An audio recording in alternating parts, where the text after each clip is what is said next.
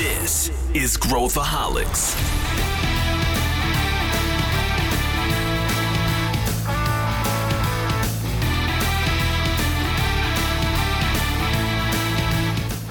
Olá pessoal, aqui é Pedro Van Gertner, sou o CEO da ACE e esse é Growthaholics, o podcast para quem adora inovação e empreendedorismo. Será que existe uma maneira da gente ficar rico da noite para o dia? Será que as fórmulas que nos vendem desses cursos milagrosos realmente funcionam? Existem atalhos? Esse é o tema desse episódio.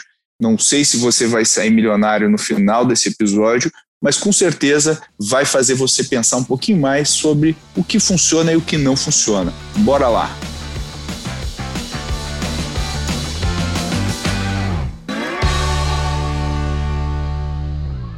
E eu tô aqui com duas pessoas uh, bem formulaicas para falar com a gente. Estou aqui com a Fernanda Nascimento. Tudo bem, Fê? Obrigado por você ter topado participar desse episódio com a gente. É um prazer ter você aqui. Eu que agradeço, estou super honrada de estar aqui com vocês. Sabe que eu sou, além de vizinha, eu sou fã né? De, de vizinha da Ace, eu sou fã de você, da Ace, enfim. E tô super afim de falar dessa coisa formulaica, formuleica, como você diz. Boa. E também Arthur Garuti, que é o nosso, é o cara que está testando as nossas fórmulas aí, Arthur. Bem-vindo novamente ao Growthaholics. Valeu, Pedro. Obrigado. Vai ser bem bacana esse papo. Fernanda, muito prazer te conhecer. Vou aprender contigo mais algumas fórmulas aqui. Ou não, vamos ver o que, que no, o nosso papo nos reserva. É, tô, tô, com saudade de ser vizinho da Fernanda. Tomara que a gente volte logo para o nosso escritório. Uh, e para a gente começar, a gente está é, falei brincando no início, mas o mercado hoje está vivendo essa, essa onda da fórmula, né, do método, como você fica rico e tal. Desde o Napoleon Hill a gente já, já tem essa coisa, né, que eu sei que o Arthur é um fã, desde o Napoleon Hill a gente já tem isso, e a gente está vendo reedições disso, e agora com a internet, com essa onda aí dos infoprodutos e das fórmulas, né, para a gente ficar rico, a gente está vendo uma proliferação. Agora isso é day trade, agora é não sei, mas sempre é uma variação do mesmo tema. Como é que vocês enxergam essa essa história aí da, da, das fórmulas e as pessoas vendo sinais de, de riqueza, desde aquelas fórmulas tradicional do Tai Lopes lá, que fala: Ó, oh, essa é minha Lamborghini, mas, mas não é sobre isso que eu quero falar com vocês, eu quero falar sobre a minha biblioteca e a importância de você ler e tal. Como é que vocês veem isso? Eu acho que fórmulas nós esperamos, nós queremos, né? Quem não fica esperando a, né, o, o toque mágico que vai fazer tudo aquilo, todo o meu sofrimento, minha dedicação, meu empenho, que são sofridos para me levar até um resultado acontecerem rapidamente, né? Todo mundo quer essa fórmula e acho que a gente busca, mesmo que a gente saiba lá no fundo que tem uma dose de risco altíssima nessa em seguir esses passos, seguir essa forma e que eu vou dizer para vocês que do meu ponto de vista, elas não são falhas e elas não são erradas. Elas de fato podem funcionar. O que eu acho que a gente precisa dosar é, primeiro, que essas fórmulas elas têm regras que nem sempre são escritas. Por que, eu estou falando que elas não são escritas? Porque elas dependem de um consumidor. Então, eu sigo passo a passo, mas eu posso combinar dentro de casa, eu posso combinar com o meu time, eu posso combinar com as pessoas que eu controlo que elas vão ser daquele jeito, mas nem sempre eu combino com o consumidor, com o macroambiente. Imagina quem fez lançamento no começo da pandemia. Ninguém combinou com a pandemia que ela não ia acontecer, ela aconteceu, que provavelmente ferrou um monte de gente. Segundo, que a gente tem expectativas erradas e, e, eu vou falar isso baseado no, no, tanto de pessoas que me procuram, falando: olha, eu vim aqui porque eu quero lançar um infoproduto, e eu perguntar, mas como, quando você quer fazer? Qual é a sua ideia? Me conta qual é o seu objetivo. E os objetivos normalmente são, a curtíssimo prazo, fazer seis em sete. O que, que é seis em sete, Fê? Explica aí o que, Desculpa, que é. Desculpa, verdade. Seis em sete é a gente fazer seis dígitos né, de vendas, uma venda com seis dígitos, um número de faturamento de seis dígitos em sete dias. Né? Então, fazer milhões, né, ou pelo menos um milhãozinho em sete dias, um milhão em venda. É, as pessoas escutam normalmente a primeira página do. Né, leem a primeira página do livro, mas deixam algumas páginas para trás. Legal. E você, Arthur, o que, que, você acha aí? Qual, qual que é a tua, tua fórmula de sucesso? Se eu soubesse, estava nas Bahamas essa hora aqui, né, com meu iate, tudo bem. A linha que a Fê colocou aqui é muito interessante. A fórmula, ela pode ser um atalho, mas a gente tem que lembrar o que, que é fórmula. Fórmula é um conjunto de elementos e combinados, e se combinados nas condições é, dadas pela fórmula, você vai ter um resultado próximo do esperado, vamos dizer assim. Então, se eu vou, eu não sei cozinhar, e aí eu vou querer fazer um bolo, eu posso pegar uma, uma fórmula que nada mais é do que a receita, que vai ter lá os ingredientes, e, mas e se eu quero fazer um bolo de chocolate e eu não tenho chocolate? Esse bolo já não vai ser bolo de chocolate, vai ser bolo de alguma outra coisa. E eu acho que o grande problema das fórmulas de sucesso é que elas pasteurizam o, o modelo e se você não tiver atento às nuances do processo que passa por pessoas, por aptidões naturais, é, pela sua capacidade de execução, pela sua disciplina em ter os ingredientes corretos, na quantidade correta, essa fórmula não vai acontecer. Então, é, o grande mercado que surgiu em cima das fórmulas é porque no final do dia eu parto do princípio que a gente, como ser humano, está tentando sempre buscar atalhos. E se você não dosa os atalhos aí e, e, saber exatamente o limite que você tem em relação à aplicação dessa fórmula, você vai se frustrar e aí vai achar que o problema está na fórmula e não em quem está executando a fórmula. Bom, então a gente falou de fórmulas, né? A Fernanda já falou um pouquinho, já vou entrar nos resultados aí das, dessas fórmulas, mas eu acho que a, a, tudo se aplica, né? E acho que esse exemplo do bolo do Arthur é, é, é legal, mas tudo se aplica para uh, ah, fórmula para emagrecer.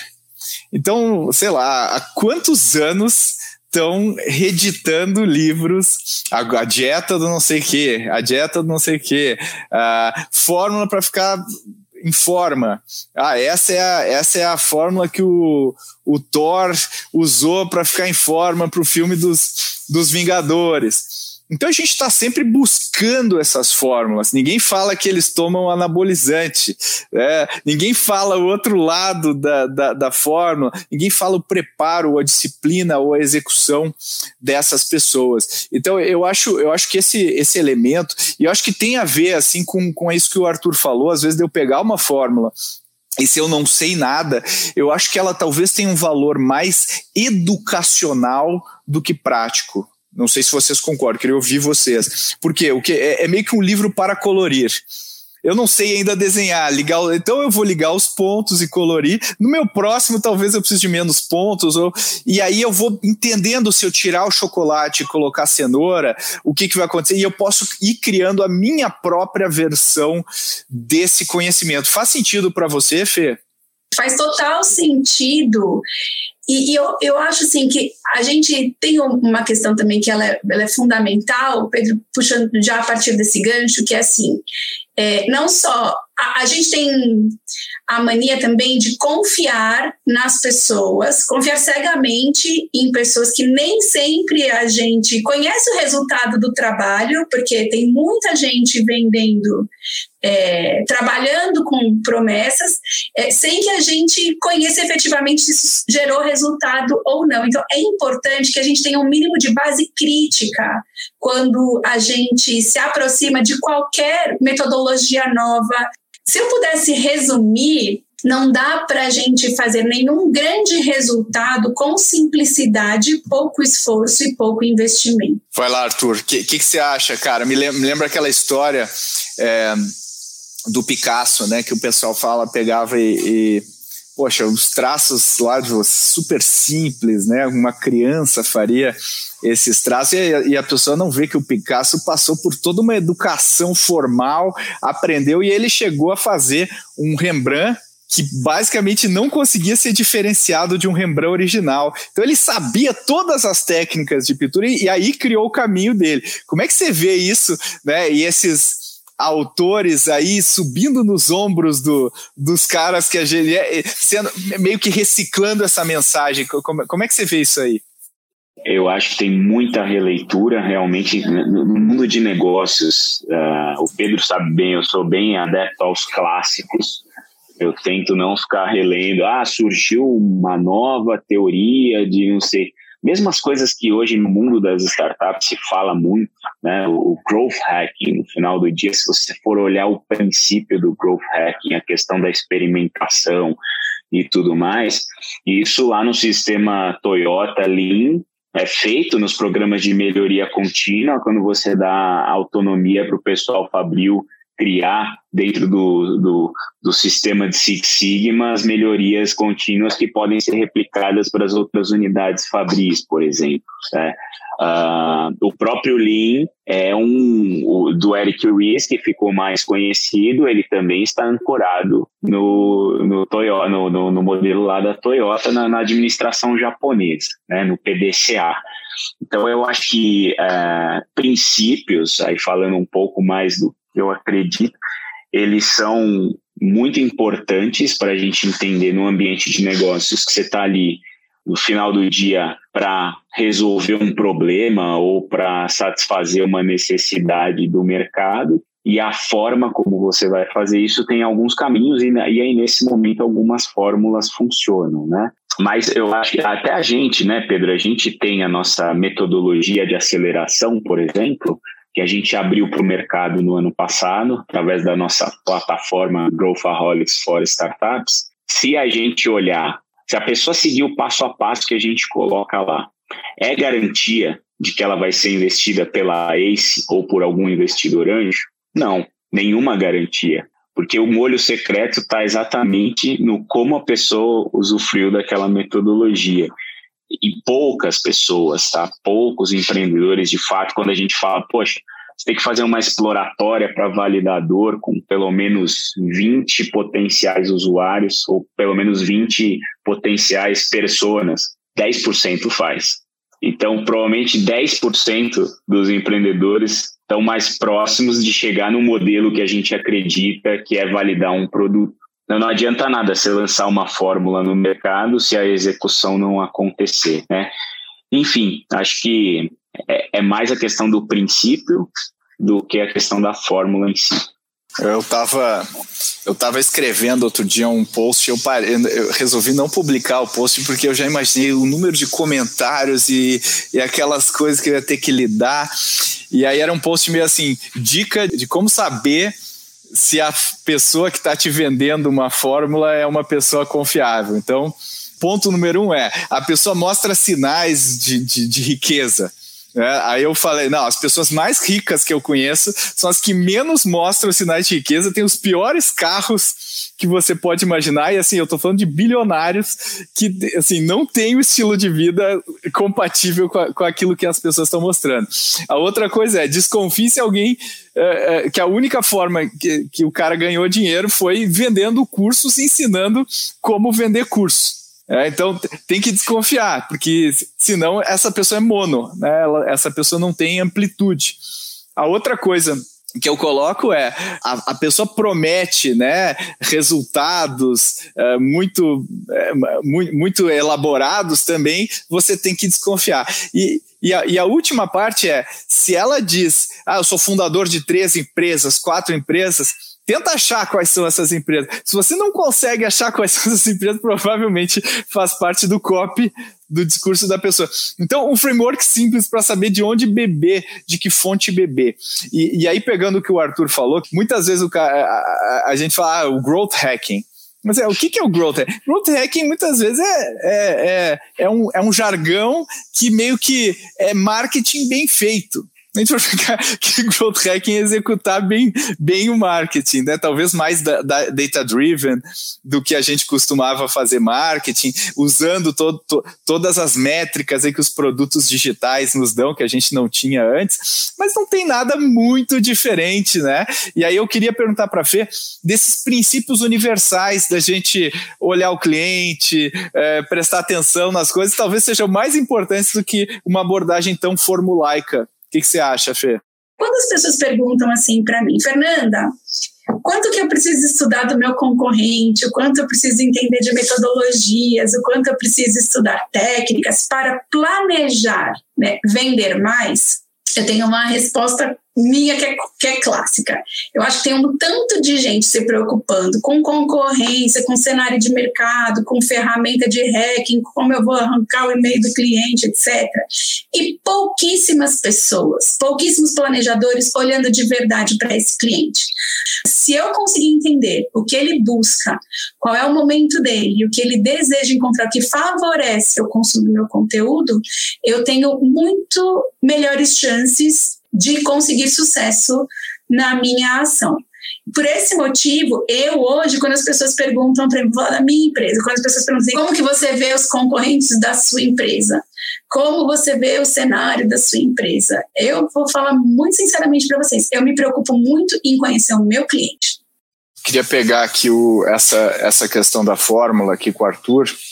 E assim, uma coisa, né, Arthur, é você ter um, se eu te der uma fórmula do, do, do bolo e você já tiver feito alguns bolos ou outros pratos na cozinha, você vai lidar com essa fórmula de um jeito. Se você for diligente e, e, e, tentar, por exemplo, executar várias vezes a fórmula, fazendo pequenos ajustes na temperatura e tudo mais, provavelmente você vai ser mais bem sucedido. A, a minha pergunta para ti é: será que a gente não está prestando muito, muita atenção à fórmula e pouca atenção à execução?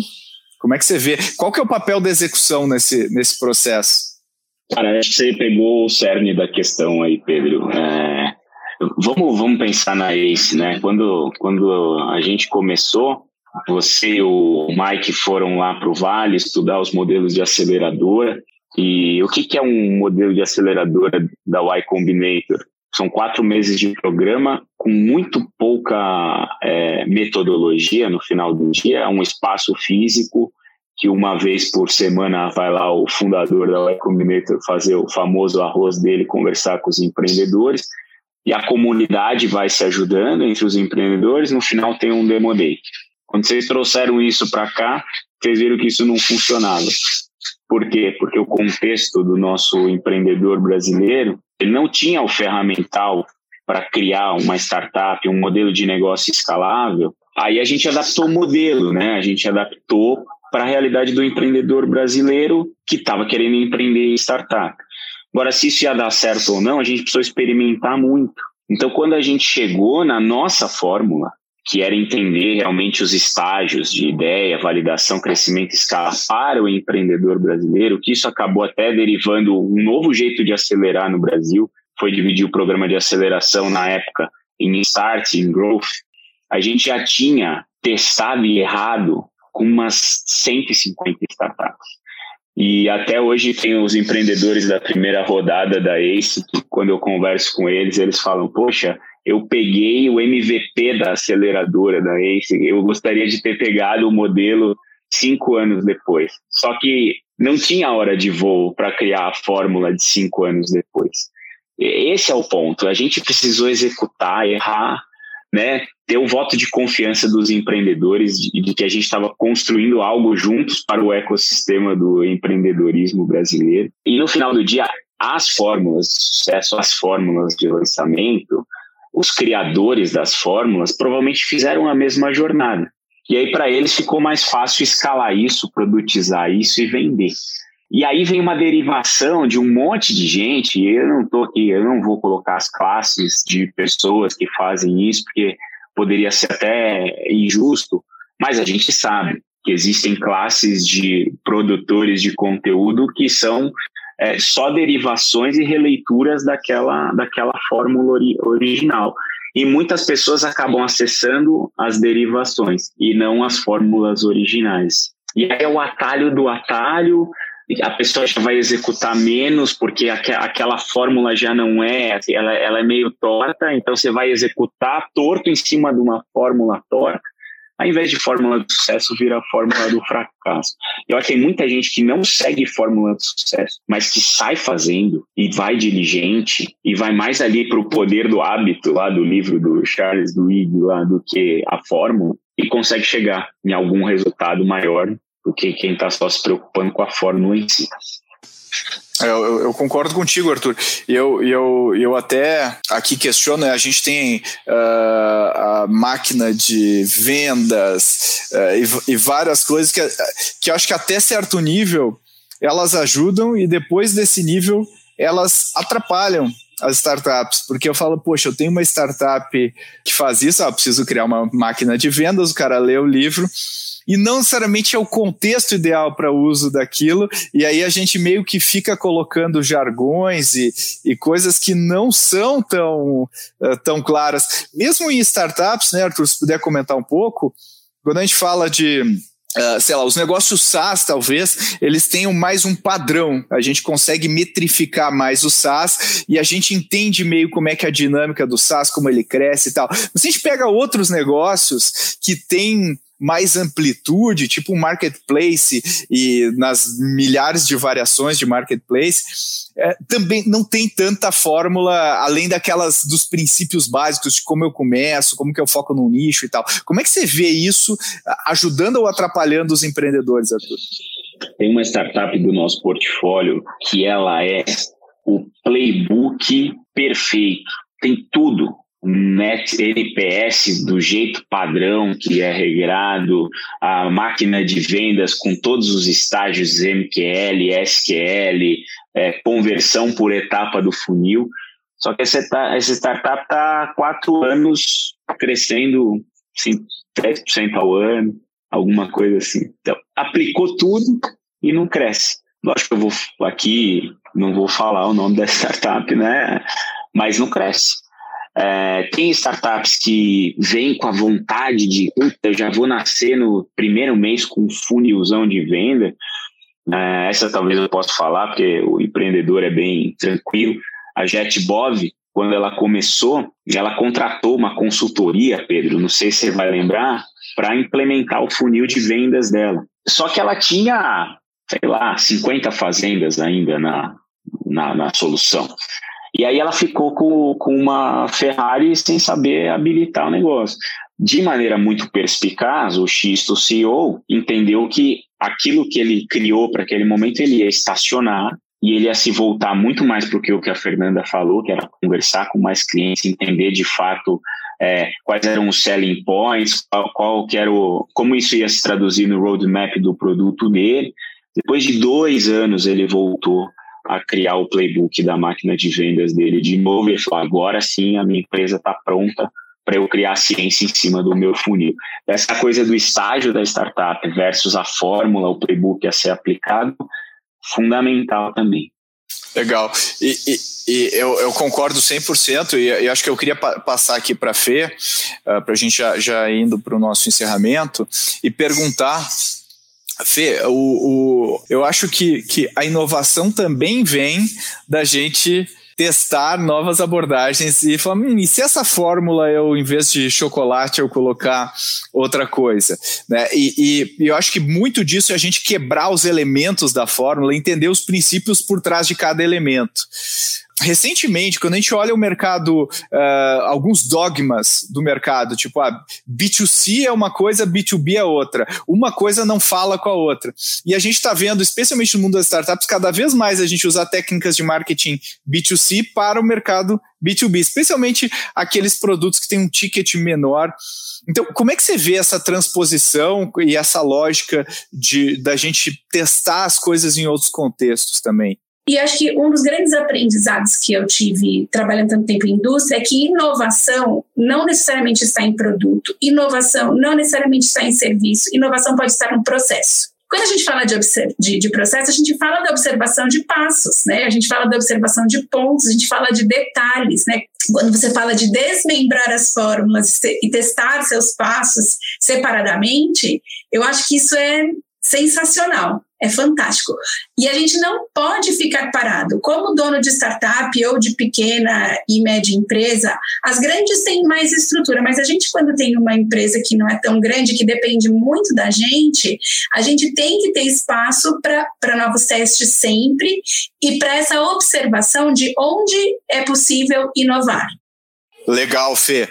E agora vamos, já, já estamos aqui fechando o nosso episódio de hoje. E eu queria agradecer aí a participação de vocês, queria agradecer, Fê, obrigado aí pela sua participação, colocou vários pontos interessantes aí sobre, sobre marketing, né, e, e, e as fórmulas, sem seguir fórmulas, né, esse nosso podcast uh, acabou seguindo seu caminho próprio. Uh, então, obrigado pela sua participação, Fê. Adorei bater esse papo com, com você e com o Arthur. Arthur, foi um prazer Agradeço demais a Ace, a vocês e que a gente se encontre muito em breve. Legal, Fê. E Arthur, obrigado. Sempre, sempre aí é, usando a fórmulas básicas como a lei do triunfo. E obrigado pela sua participação por trazer os, os clássicos sempre para a mesa. É isso aí, vamos para os clássicos e vamos nos apaixonar menos pelas fórmulas e mais pelos nossos clientes. Talvez essa seja a fórmula que pode valer aí para como regra universal. Excelente, excelente. E finalizando, então agradeço aí vocês dois e até a próxima. Se esse episódio empolgou você e você está querendo maratonar o Growthaholics, eu recomendo uma passadinha no episódio 69, onde a gente comenta o poder da persuasão. E também lá nos primórdios do podcast, no episódio 27, a gente fala sobre os desafios de criar negócios inovadores. Eu tenho certeza que você vai tirar vários insights úteis. E como sempre, eu peço para você compartilhar o podcast para todo mundo que você conhece, para os seus amigos, seus, suas amigas. É muito importante para a gente isso. Eu vou dar até um tempinho, peraí. Um, dois, três, quatro, cinco. Compartilhou? Isso é muito importante para a gente. Agradeço eternamente. E em breve a gente vai bombar ainda mais o nosso canal do YouTube. Não sei se você reparou, mas a gente coloca clipes pequenos do podcast toda semana por lá. Então assina o nosso canal do YouTube da Ace Startups e segue também a gente por lá. Até a próxima.